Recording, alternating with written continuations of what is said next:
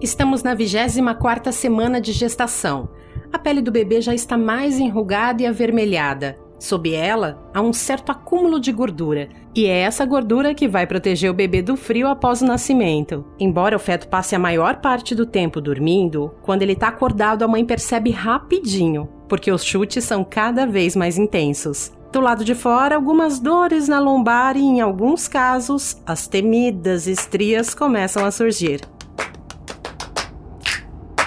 Esse é o podcast 40 Semanas. Aqui você acompanha a cada sete dias o desenvolvimento de três bebês. Agora eles estão nos úteros da Juliana. E os médicos não investigam muito, porque eles falam se é nova, se é nova. Da Débora. Dá um certo incômodo, porque não é algo que fazia parte da minha rotina, né? E da Raíza. Eu e a bebê estamos bem. Eu tô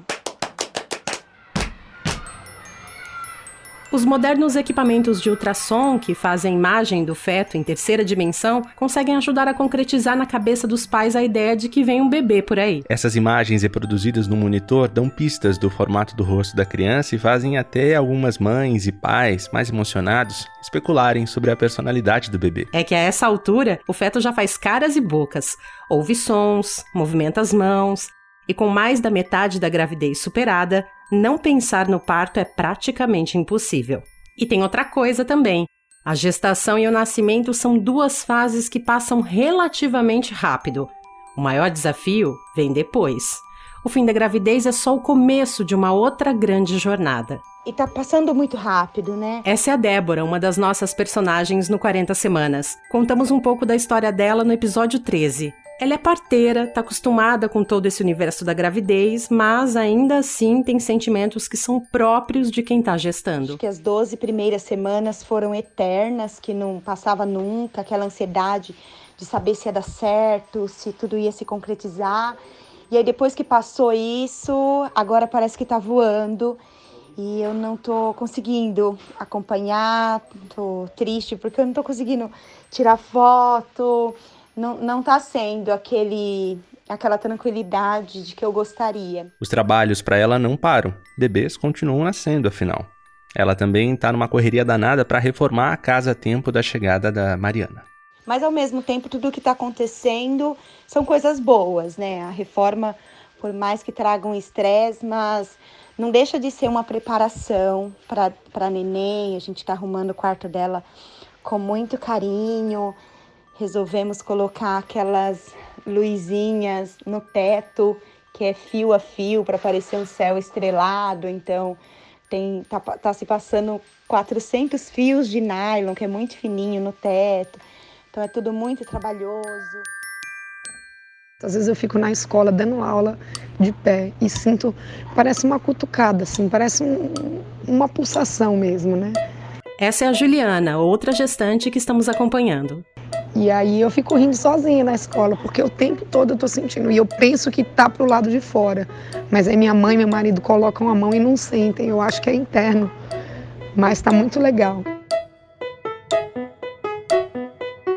A gente pensou esses relatos das nossas protagonistas para falar sobre a grande ficha da gravidez. Uma hora ela cai. E os chutes, a barriga crescendo, os presentes, o planejamento do quartinho, tudo isso vai ajudando nesse processo inúmeras formas de se preparar para a chegada de um bebê e nenhuma delas é suficiente. Porque a gente nunca está preparado para a chegada de um bebê. Essa é a Vera Iaconelli, psicanalista e colunista aqui da Folha. Esses são verdadeiros rituais de se aproximando da ideia de um bebê que não é aquele que vai chegar.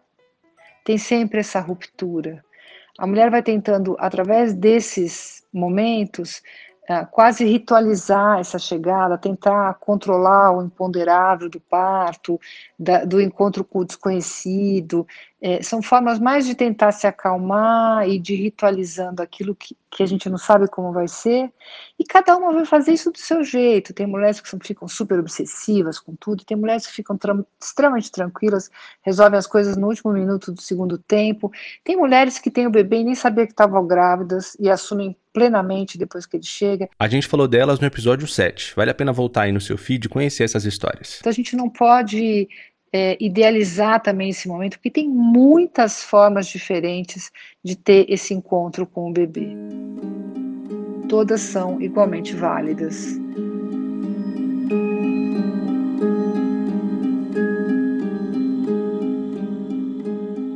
O neném tá bem, tá crescendo, barriga já dá para ver agora já. Essa é a Juliana de volta. Consigo lugar no ônibus, já tá muito bom.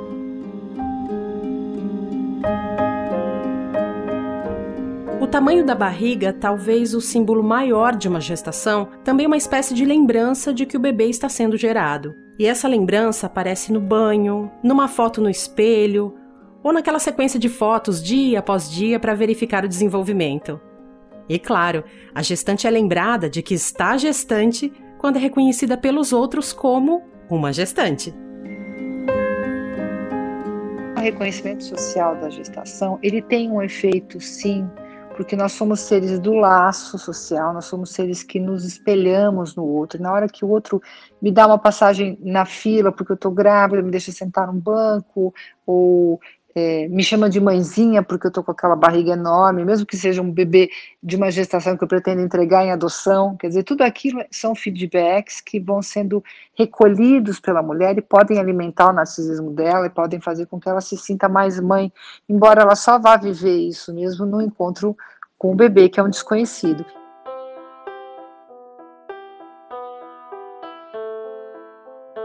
No episódio da semana passada, a gente falou sobre as mudanças na rotina de hospitais por causa do coronavírus. Muitas mães têm relatado uma ansiedade ainda maior por causa das restrições de circulação. O coronavírus, e aqui você pode incluir também qualquer outra circunstância, em qualquer outro momento, obrigou pais e mães a reverem planos. Tem gente que pode ter antecipado o parto, mudado de maternidade, chás de bebês e visitas nos hospitais foram canceladas e o apoio dos avós nesse comecinho da vida do bebê teve de ser dispensado, pelo menos por enquanto. Uma mulher que engravidou há 24 semanas não imaginava que viveríamos esse cenário de agora. Atualmente atendo online mulheres que estão de 36, 38, 40 semanas, é, sabendo que provavelmente terão seus filhos no pico da, da pandemia, né? E, e eu vejo que elas uh, vão se organizando, vão se organizando dentro do possível, e é bom lembrar assim, que isso vai fazer parte da historinha dessa criança, desse nascimento, vai estar tá lá é, como algo que vai ser contado por gerações, né?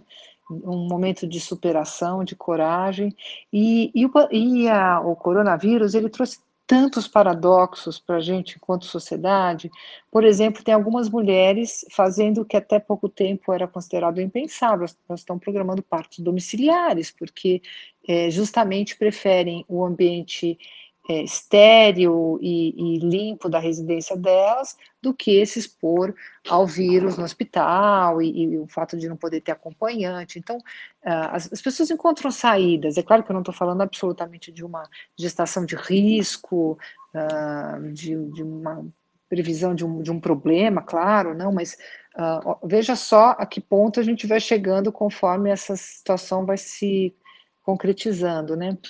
E as mulheres se preparam em casa assim, mesmo que elas não possam fazer do jeito que elas esperavam, elas conseguem fazer é, encontros virtuais, grupos de gestante virtuais, elas vão arranjando um jeitinho de se adaptar a essa situação com mais ou menos sofrimento, mas a coisa só vai ficar muito é, insuportável para quem já estava com questões antes desse acontecimento. Tem algumas mulheres que estão passando por algum tipo de privação, ou porque estão é, fazendo uma, uma, um repouso forçado, por uma gravidez mais fragilizada, ou por questões materiais, ou, enfim, até por questões que a gente imponderável que nos atravessa, né, elas podem estar privadas dessa ritualização, desse momento, até de preparação, isso aumentar muito a ansiedade delas, porque conforme elas vão se preparando, elas vão tendo a fantasia de que a gente estaria pronto para a chegada de um bebê, né, isso pode aumentar a angústia, sim,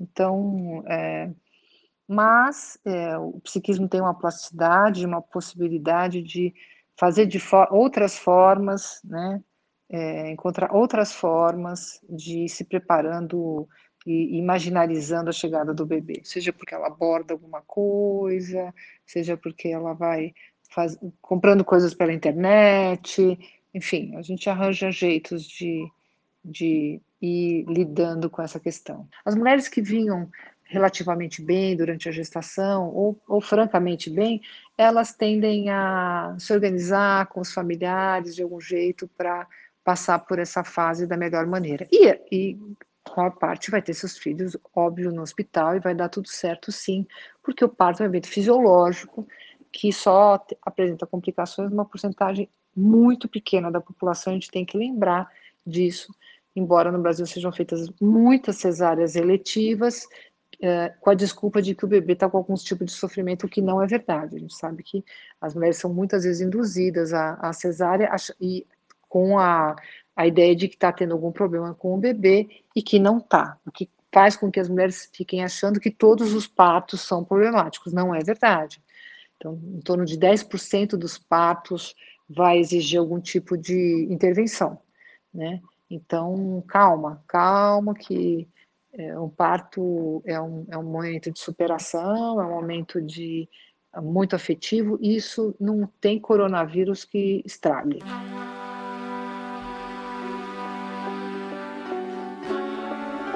40 Semanas vai ficando por aqui. A gente volta na próxima semana, 25 Reparou como a nossa jornada está cada vez mais perto do fim? Até a próxima. Até!